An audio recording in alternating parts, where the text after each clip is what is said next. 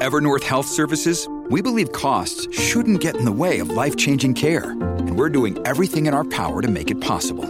Behavioral health solutions that also keep your projections at their best? It's possible. Pharmacy benefits that benefit your bottom line? It's possible. Complex specialty care that cares about your ROI? It's possible. Because we're already doing it. All while saving businesses billions. That's Wonder made possible. Learn more at evernorth.com/wonder.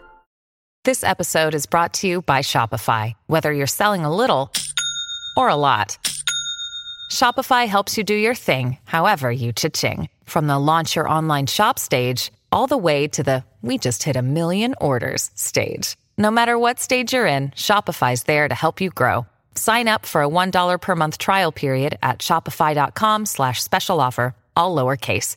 That's shopify.com slash special offer.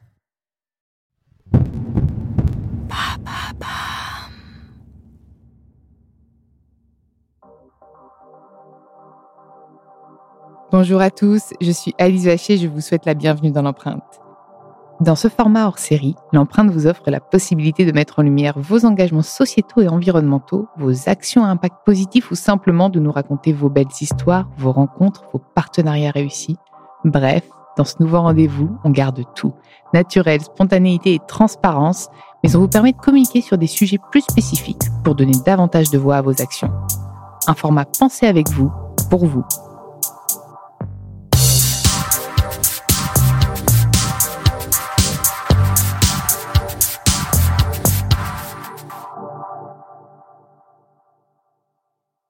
dans ce nouvel épisode de l'empreinte, un nouvel hors-série avec Avas. Et d'ailleurs, je suis ravie puisque je suis dans les studios d'Avas pour enregistrer avec Laurent Broca, directeur général Avas Média, la branche média du groupe de publicité Avas, et Nathalie Jacquet, la directrice du marketing stratégique et de la marque Carrefour. Et je suis ravie d'être avec vous parce qu'on va parler d'un sujet challengeant, hein, challengé aussi, la communication, la communication en matière de RSE, donc la responsabilité sociétale des marques. On peut dire sociale et environnementale aussi, parce que moi j'aime bien, j'aime bien un peu déformer ce terme. En fait, on, met ce qu'on veut dans le terme RSE finalement. Et dans les pubs aussi, enfin dans les pubs, dans la communication euh, aussi ou pas, justement. C'est ce qu'on va voir ensemble. Et euh, bah déjà, je suis ravie d'être avec vous. Bonjour. Bonjour Alice. Bonjour Alice. Peut-être qu'avant de parler de communication, euh, Nathalie, tu peux peut-être nous rappeler quels sont les engagements en matière, les engagements forts à venir pour 2022 en matière de, RSE pour le groupe Carrefour? Oui, bien sûr. En 2017, quand Alexandre Bompard a pris les rênes de Carrefour, il a inscrit dans la raison d'être de Carrefour la transition alimentaire pour tous. Donc c'est la raison d'être de notre entreprise et qui forcément nous engage au quotidien à transformer la façon dont on va faire l'alimentation et au-delà de l'alimentation, toute notre consommation de façon plus responsable, de l'amont à l'aval. Et ça, c'est effectivement, on va parler communication, mais incarné dans un programme de communication qu'on a appelé Act for Food, dont vous avez sûrement entendu parler, et qui est effectivement un, programme d'action concrète pour rendre cette transition alimentaire accessible à tous. Donc ça va du sourcing à la production, à la commercialisation, et comment on se challenge un peu chaque jour à faire notre métier de façon plus responsable euh, pour nous, pour les clients, pour la terre, pour la société, etc. Et est-ce que dans le concret, tu as des actions qui vont être mises en place en 2022 à nous teaser peut-être en amont? Bah, le, gros sujet, un des gros sujets de 2022, c'est le défi zéro gaspille de catalogue papier dans lequel euh, on s'est engagé. Euh, vous entendez beaucoup parler des catalogues dans le monde de la grande distribution, des catalogues papier, et c'est vrai que le sujet, c'est pas pour ou contre le catalogue papier. Le sujet, c'est quand 40% ou plus se finissent à la poubelle non lus, il y a un gaspillage de papier qui est énorme. Pour plein de gens, c'est un rendez-vous, c'est attendu. ils vont à la boîte aux lettres, ils sont très contents de l'avoir. Donc là, c'est très utile. Mais quand ça finit jeté sans, même être lu, c'est là où il y a effectivement un, défi énorme de gaspillage. Et on va essayer, via tous les nouveaux outils qu'on peut avoir de digitalisation, de personnalisation, euh, de limiter ce gaspillage de papier, donc de limiter euh, la distribution des catalogues automatiques, mais de vraiment le, rendre le client actif de son choix. Est-ce que je le veux, je le veux pas? Et comme ça, c'est vraiment, on y reviendra, mais ça fait partie pour nous de notre ADN de transformation. C'est très collaboratif comme euh, méthode, et c'est souvent comme ça que ça fonctionne le mieux. Je pense que c'est hyper intéressant parce que là, tu es en train de nous parler d'un support de communication, mmh. finalement, qui va, qui va devoir se réinventer. Exactement. Laurent, j'ai envie de te demander, euh, est-ce qu'une marque euh, simplement doit ou pas communiquer sur, euh, sur ce qu'elle fait, sur ses engagements? Là, Carrefour te dit, bah tiens, on, doit, on va faire ça. Est-ce que tu vas lui conseiller de communiquer ou pas ouvertement là-dessus ou peut-être d'inclure un, peu tous ses engagements dans toutes ses communications? Bah, C'est marrant parce que quand on parle de communication, on peut assez facilement partir sur communication publicitaire à destination des consommateurs. Et là, on n'est pas nécessairement obligé de communiquer via la publicité sur ses engagements RSE. En revanche, ça me semble, la vraie question, c'est comment une marque doit communiquer sur ses engagements RSE. Déjà parce qu'à mon avis, ça l'oblige à formaliser une stratégie RSE. Et ensuite, bah, ça l'oblige aussi à réfléchir à l'ensemble des publics qu'elle doit adresser, notamment les publics internes qui sont absolument essentiels à embarquer sur ces sujets-là. Et tu penses qu'une communication interne et externe est différente? Je pense que les, les publics sont forcément différents et les moyens de, communiquer à ces publics doivent aussi être variés par rapport à ça. Et, Nathalie, du coup, est-ce que comment, comment Carrefour communique sur ses engagements? Par exemple, comment va-t-il communiquer sur, par, sur, ce qu'il va, sur les mesures qu'il va prendre pour, le, pour, pour le catalogue, par exemple? Je rebondis sur un truc que, Laurent vient de dire, mais qui qui est, qui est assez vrai. En fait, surtout quand on est une enseigne, tout est communication. C'est-à-dire quand on passe la porte du magasin, que ce soit le geste euh, de l'hôtesse de caisse, le produit, le meuble dans lequel est mis le produit, euh, le packaging, le ticket de caisse, tout devient communication aujourd'hui. Nos clients deviennent communication avec euh, l'émergence de tout le brand content que les gens font eux-mêmes. Donc, c'est même pas une question faut-il ou faut-il pas communiquer, parce que de fait, on communique partout, tout le temps, nos actions. Donc, en fait, toute, action Carrefour est un peu vue sous le prisme du RSE par nos clients, puisque c'est dans cette ambiance-là qu'ils sont ce qu'ils sont. C'est quand même les attentes principales de nos clients, de, que tout le monde travaille pour une consommation plus responsable. Donc, c'est presque un filtre à travers lequel le client voit une quelconque communication de la part de Carrefour ou une quelconque action. Donc c'est vrai que cette notion euh, de communication, c'est presque une question de culture. On parle beaucoup de ça euh, chez nous, de comment est-ce qu'on va insuffler cette culture du changement, cette culture de la responsabilité au sein de nos équipes, parce que c'est comme ça qu'après ça se transforme en, actes concrets euh, et en actions concrètes. Et, et, finalement, nous, notre programme Act for Food, il est autant interne qu'externe parce que ça met et nos collaborateurs et nos clients dans cette ambiance, j'ai envie de dire, ou en tout cas dans, ce, dans cette culture du changement positif. Et donc tout est vu et, et fait à ce prisme-là. Ce qui est intéressant, c'est que chez Carrefour, la stratégie a précédé la communication. Là où on peut voir chez certaines enseignes, chez certaines marques, la communication précède la stratégie. C'est-à-dire qu'on va plus aller chercher le prétexte RSE à intégrer dans un message plutôt que de dire, bah, voilà, ma stratégie, elle repose là-dessus. Elle induit des changements qui sont des changements industriels, des changements serviciels, etc. Et ce que je peux mettre en avant pour les différents publics, qu'ils soient internes, on parlait des publics externes, mais les publics externes, c'est aussi par exemple le travail sur la marque employeur. Eh bien, tout ça, ça, peut se mettre avec des canaux qui sont un petit peu différents. Mais c'est hyper intéressant parce qu'aujourd'hui, on... alors j'ai l'impression que c'est quand même un peu de moins en moins du greenwashing. Peut-être que, que, le mot commence à devenir has-been et que les gens parlent d'impact washing ou on essaie de changer, de toujours se réinventer sur, sur le washing. Euh, mais les consommateurs aiment bien toujours agresser, et je l'ai vu encore récemment, les marques, dès qu'elles essayent de communiquer, de véhiculer des messages positifs. Parce que pour moi, ce n'est pas forcément des messages vertueux, etc. Juste positifs sur ce qu'elles font, les engagements qu'elles prennent, les engagements qu'elles réussissent à tenir. Comment Carrefour fait? Parce que comment bah, vous arrivez à vous parvenez à adresser vos sujets ou est-ce que ça reste d'ailleurs un challenge? J'allais dire comment on fait ou comment on essaye de faire parce que ça bah, reste effectivement un challenge. Je pense que la clé là-dedans, c'est un peu l'humilité et ne jamais communiquer de façon trop victorieuse. C'est des victoires pour l'interne, mais pour le client, c'est une étape. Quand on dit transition alimentaire, transition, c'est long une transition, c'est pas un truc qu'on fait en un claquement de doigts. Et, en communication, on essaye toujours d'être dans le l'humilité de, bah voilà, on a changé quelque chose, mais c'est pas fini. Et souvent, ce c'est pas fini s'accompagne d'un on a besoin de vous. Euh, surtout quand on est euh, une enseigne, encore une fois, il y a plein de choses qu'on peut faire. Mais si le consommateur, le client ne fait pas euh, le, dernier mètre ou l'autre bout, bout du chemin, on n'y arrive pas. Je vous donne un exemple tout bête, mais il faut arrêter les sacs plastiques dans les rayons fruits et légumes. Ça, tout le monde nous le dit, il y a du plastique partout, etc. Ok, on met des sacs en papier. Quand on met une salade mouillée dans un sac en papier, ça marche moins bien. Donc après, c'est moins pratique. Donc après, euh, ça Comme peut le vrac casser. Et les- exactement. Mm, mm. Donc après, bah, on se fait attaquer parce que c'est moins pratique. Ah oui, c'était quand même mieux. Mais donc, on est tous, euh, aussi bien les marques que les clients, enfin que nous, hein, dans la vraie vie, coincés dans cette envie de changement et bah, les difficultés que ça apporte. Et donc, c'est vraiment un changement de comportement, un, fa- un changement d'habitude, un changement de réflexe, un changement d'attente, d'un confort qui sera peut-être pas le même. Et, et donc, cette humilité-là, elle est clé et cette collaborativité-là, elle est clé aussi.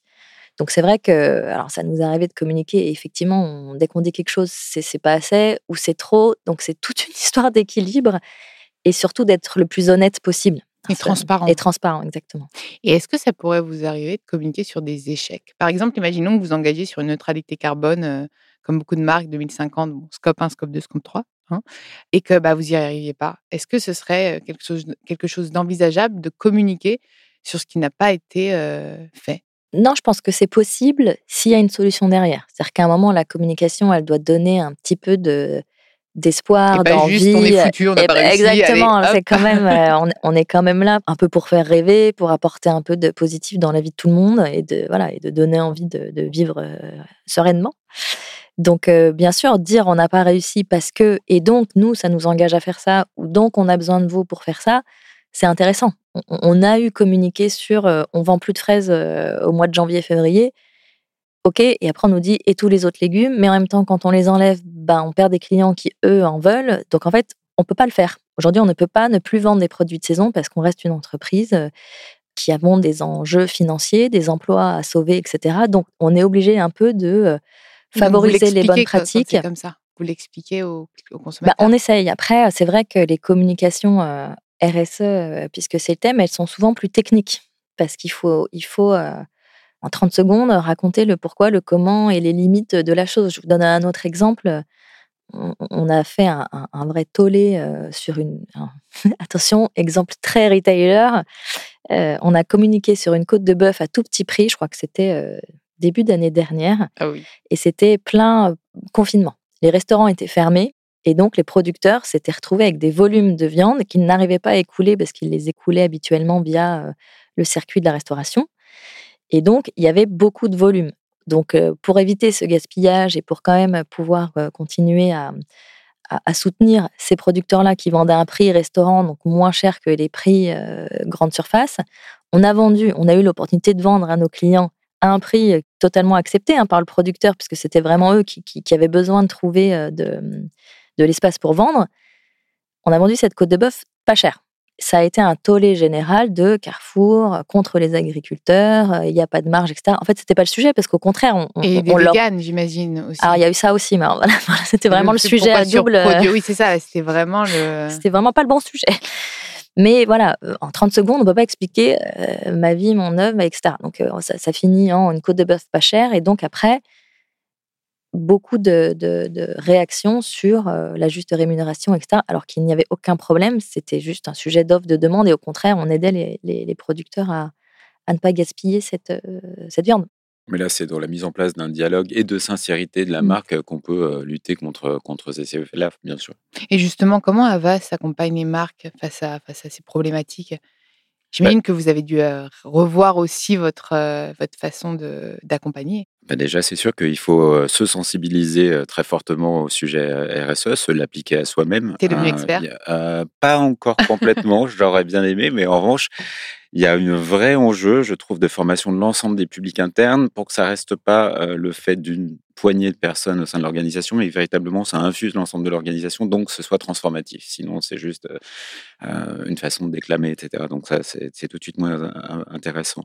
Je dirais qu'on a plusieurs façons d'accompagner les marques. On a bien sûr un formidable matériau d'études à notre disposition, qu'elles soient propriétaires ou pas. Nous, on a l'étude Meaning Food Brand sur lesquelles il y a quand même beaucoup d'items qui ressortent parce qu'on étudie la perception des bénéfices fonctionnels, des bénéfices collectifs, des bénéfices individuels qui sont apportés par les marques. Donc, on peut rentrer vraiment granulairement dans les items que la marque peut travailler, doit travailler. Là où c'est intéressant pour les marques, c'est pas tant sur la, la chaîne aval, c'est-à-dire comment on va communiquer pour corriger le tir plutôt que la chaîne amont, c'est-à-dire comment on va changer l'appareil industriel, l'appareil de distribution, etc., pour changer la perception de la marque. Et puis, après, quand on parle de communication, et si jamais on en vient à aller sur de la communication publicitaire, bah, l'idée c'est de dire quelles sont les valeurs que vous voulez mettre en avant et est-ce qu'on a un moyen en tant que groupe média euh, d'aller choisir des médias qui sont plus en résonance que d'autres avec ces valeurs ou même des supports euh, qui sont plus en résonance que d'autres avec euh, ces, euh, ces valeurs-là. Alors on peut s'attarder uniquement sur l'impact carbone, environnemental des différents supports, des différents médias. C'est un prisme qui est un petit peu arbitraire, mais ce qu'on a fait notamment sur le média digital, on a créé une, place de marché euh, éthique et social où en fait on a interrogé tout un tas d'acteurs euh, du marché digital sur un ensemble d'items RSE pour voir comment ils scoraient sur ces items et pour constituer euh, un pool d'inventaire qui soit en résonance encore une fois avec les valeurs RSE des marques qu'on accompagne. Mais j'imagine que tu vois de plus en plus de demandes de, de campagnes à impact. Enfin, c'est aussi, j'ai l'impression que c'est au centre de, de l'enjeu des communications de toutes les marques aujourd'hui, non? Alors, complètement. D'ailleurs, il y a des statistiques, euh, augmentation de 250% sur les cinq dernières années euh, euh, de ce type de campagne. Euh, encore une fois, euh, on qualifie ces campagnes. La question de la qualification de ces campagnes est assez intéressante et on pourrait se poser la question de est-ce que c'est véritablement sincère ou est-ce qu'on a pris le prétexte RSE à insérer dans le message. Là, c'est vraiment. Ça t'arrive à voir euh, J'ai un avis personnel. Aujourd'hui, il n'y a pas de scoring officiel, mais, mais ça viendra. mais ça viendra, ça viendra vraisemblablement. C'est-à-dire qu'il y a une exigence de la part de la société et c'est ça qui est bien. Je pense qu'on ne peut pas fustiger les marques d'avancer en ce sens. C'est normal, elles essayent. Euh, tout le monde doit faire vraiment preuve d'humilité par rapport à ça. Mais en revanche, l'exigence, elle va augmenter au fur et à mesure des années. Mais tu vois, tu me parlais du fait que les marques communiquent après avoir agi. Mais si la communication peut les aider mmh. à se transformer, c'est en fait, c'est pas grave, même s'ils sont pas hyper convaincus, mais qu'elles se disent, bah, pour communiquer, je suis obligée quand même de changer ça, ça, bah, tant mieux, j'ai envie de te dire. Tout à fait, mais oh, la, la, communication, Alice, est un élément transformatif, tout à fait. Il faut le dire ça aux marques. Hein. Et comment est-ce que vous auriez des exemples, alors peut-être tous les deux, de campagnes réussies? Bah, Act for Food peut-être? Bah, Oui, c'est ce que euh, je, réfléchissais, mais c'est vrai que la, campagne de lancement du programme, bah, pour le coup, elle a été, euh, c'était une campagne de lancement d'une raison d'être, mais elle a été transformative. Elle a été transformative en France, mais dans tous les pays du groupe, parce que ça a été une campagne globale, euh, puisque c'est une raison d'être globale. Donc dans toutes les, tous les pays? Tous les pays ont lancé au même moment cette campagne qui, en fait, annonçait un programme d'action. C'est vrai que dans la communication RSE aujourd'hui, il y a la direction qu'on se donne et les actions qu'on prend. Et je, vois toujours les choses un peu dans, ces deux étages. Et là où tu as raison, c'est que si on communique toutes sur la direction, ça nous oblige derrière à prendre les actions qui vont derrière. Donc nous, ça nous a vraiment lancé et lancé une dynamique qui a été transformative pour l'interne et transformative pour notre, notre image et pour nos clients. Donc, donc ça, ça a été un grand succès. Et égal dans tous les pays? Parce que je pense qu'en en fonction des cultures, etc., ça doit être un peu... Ça doit être assez intéressant d'ailleurs de, voir la maturité de chacun des pays. et, c'est là où c'est intéressant, c'est que c'est pas tant sur le fond qui a été vu partout dans toutes les géographies comme étant le bon sens de l'histoire. Après, il y a, quand on est dans la communication, il y a toujours un effet d'émetteur entre qui le dit et on n'est pas aussi gros, si je puis me permettre, dans toutes les géographies. On, est un des acteurs leaders en France. C'est le cas en Espagne, c'est le cas dans d'autres géographies. Mais quand on est plus petit, d'un coup, un petit acteur qui arrive et qui dit on va transformer l'intégralité de, la chaîne alimentaire, ça devient un tout petit peu moins crédible. Donc, on a, on a eu ce petit défaut-là de crédibilité en fonction de la puissance de la marque dans les différentes géographies. Mais ce qui était intéressant, et on a fait une étude d'ailleurs pour regarder impact, compréhension, agrément, etc. En termes d'agrément, quelles que soient les géographies, tous les clients disaient mais c'est tellement ça qu'il faut faire. Donc ça rassure et puis ça rend encore plus fier l'interne et encore plus motivé à changer les choses. Et pour être dans le concret, si une marque justement se, tâte à communiquer sur ses engagements, comment vous avez communiqué Comment vous avez adressé ces messages? Quel type d'ambassadeur vous avez peut-être pris pour, pour adresser ces messages? Ce qui est intéressant, c'est que dès le départ, euh, les toutes premières campagnes, c'était sur, euh, ce qu'ils avaient appelé, parce que j'y étais pas à l'époque, mais le dialogue vérité. Et le point de départ, c'était ah encore une campagne qui va nous dire que. Et on a joué là-dessus, en fait, pour dire, bah oui, encore une campagne, mais on va vous montrer, on n'est pas parfait, on va avancer. Et c'est un programme d'action sur un certain nombre d'années. Évidemment qu'on va pas tout changer d'un coup, on n'est pas bon partout, tout le temps, mais on s'engage à l'être. Et ça a été porté, bon, par des, des, médias assez classiques, mais beaucoup par nos collaborateurs. Il y avait, au moment du lancement d'ailleurs, toute une campagne un peu de tweets où on pouvait poser les questions aux collaborateurs qui y répondaient euh, en direct. Enfin, après, c'est, dialogue vérité, cette ouverture, et cette, humilité et honnêteté-là dans les questions-réponses de bah, ça, on sait faire, ça, on ne sait pas faire, etc. Je pense que c'est ça qui a fait que ça a marché aussi. Et euh, Laurent parlait du, type de support de communication. Est-ce qu'il y en a certains que vous privilégiez maintenant et d'autres que vous, avez carrément arrêté donc le catalogue, j'ai compris que, qu'il allait être challengé. Mais, mais d'autres? Non, je pense que ce qu'on a beaucoup accéléré là ces derniers temps, c'est très moderne. Ça s'appelle les journées portes ouvertes. Mais. masqué. Ouais, c'est ça, un peu masqué malheureusement. mais moi, j'étais bluffée de voir. Alors, on a des influenceurs, des gros, des petits, des clients, voilà, qu'on accueille en magasin. On l'a fait l'année dernière avec toutes les difficultés possibles vu le contexte sanitaire. Mais quand les gens viennent, visitent, comprennent, rencontrent les gens qui sont derrière, qui font toute la journée les, le pain, les légumes, etc il n'y a pas meilleure communication que nos salariés, il n'y a pas meilleur euh, élément de, conviction que de le vivre et que de le faire. Et donc ça, c'est quelque chose qu'on va pas mal accélérer et, j'espère que ça permettra à, plus en plus de Français de venir nous découvrir en vrai, en fait. Puis il y a l'humain dedans, qui est intéressant et, mmh. même, et même très important. Et toi, Laurent, est-ce que tu as des exemples, euh, un exemple peut-être de campagne euh, qui t'a marqué? Peut-être que c'est toi qui l'as accompagné, mais qui t'a marqué bah, il se trouve que par un hasard du calendrier, ce matin, on faisait un petit point sur les, campagnes un peu marquantes qui avaient été réalisées au sein de la phase par les différentes équipes avec un petit système de words internes, de motivation, etc. Et puis, une des campagnes qui a été particulièrement mise à l'honneur, c'est la campagne qui a été faite par Orange autour du concept de recyclage, reconditionnement, récupération, réparation. Euh, qui était assez simple finalement, parce qu'elle avait utilisé notamment le média presse avec euh, une étiquette à découper pour euh, pouvoir envoyer les portables, puisque les portables sont source de 75% de la, de, la, pollution au niveau des telcos, donc c'est quand même assez important. Et grâce à ce la fabrication notamment. Notamment. Et grâce à ce mécanisme très simple et cette création très simple, il y a une collecte absolument incroyable de nombre de devices qui ont été renvoyés par les personnes qui ont découpé leur publicité, l'ont collé sur une enveloppe et ont envoyé leur portable qui dormait dans des tiroirs. Surtout, comment ils ont pu estimer que ça allait marcher? Parce que même moi, je, trouve que c'était hyper audacieux comme type de campagne. Ouais, c'est toujours un saut dans l'inconnu, mais en mmh. l'occurrence, par rapport aux objectifs qui avaient été fixés, on a été bien au-delà, effectivement. Et nous qui adorons le concept de sens, de meaningfulness, c'est vrai que c'était assez sympa de voir que c'est cette campagne qui a été le plus saluée en interne. Donc il faut de l'audace maintenant dans la communication, tu penses? Et de la simplicité. Il faut de l'authenticité, de la simplicité et un, peu d'audace, effectivement. Mmh.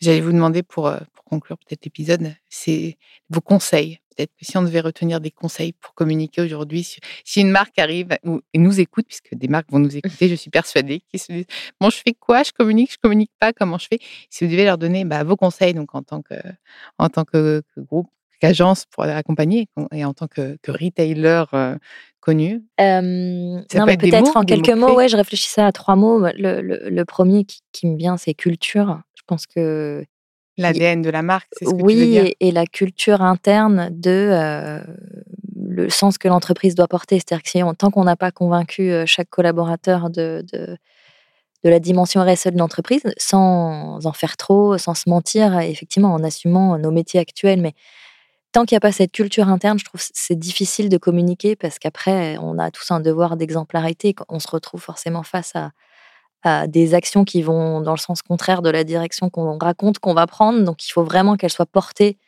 par tous les collaborateurs. Donc, le, premier conseil, ce serait vraiment de développer la culture interne autour de, la raison d'être, ou après, chaque entreprise l'appelle euh, différemment.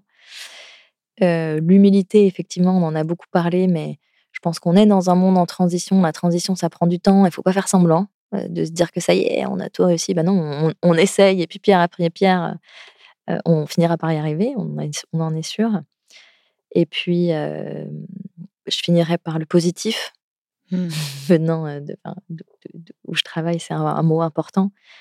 Il y a tellement de, demandes qui vont dans tous les sens, qui sont parfois contradictoires, etc. dans notre société que je pense que si on veut que la transition fonctionne, faut, faut qu'on faut qu'on y croit. Quoi. Donc, il faut, le regarder avec un œil un peu positif. Donc voilà, je finirai sur ce mot. Entièrement d'accord avec ce dernier mot. il faut continuer à se battre aussi. Exactement. Et à y croire. Merci beaucoup. Et Laurent, les, tiens euh, bah, les mots que je choisirais, il y a la volonté déjà. Je trouve que la volonté, c'est absolument indispensable déjà pour faire cette espèce de devoir d'inventaire sur les initiatives RSE qui existent et comment on peut, à partir de là, construire une véritable stratégie plutôt que de post-rationaliser une, stratégie. je reprendrai le mot humilité parce que c'est absolument indispensable et la sincérité. Je pense que tout peut s'excuser à partir du moment où la démarche est sincère. Ça me va très bien. Je suis, j'ai appris énormément et je suis, moi, je suis positive et je suis optimiste. Je pense que les marques vont, vont mieux communiquer. N'hésitez pas vous-même dans vos communications respectives à donner des bons exemples aux marques qui sont preneuses, je pense. Il faut les accompagner, il faut les encourager, il faut qu'elles continuent à nous expliquer ce qu'elles font en toute transparence, en toute humilité et avec un peu d'audace. Merci à vous deux. Merci à toi. Pour votre, aussi votre transparence et votre vos, profils et vos exemples inspirants. Et puis, ben, merci à vous d'avoir écouté cet épisode de l'empreinte. Vous pouvez retrouver tous les épisodes sur toutes les plateformes de podcast ainsi que chaque semaine sur thegood.fr. N'hésitez pas à liker, partager et commenter le podcast. À très vite.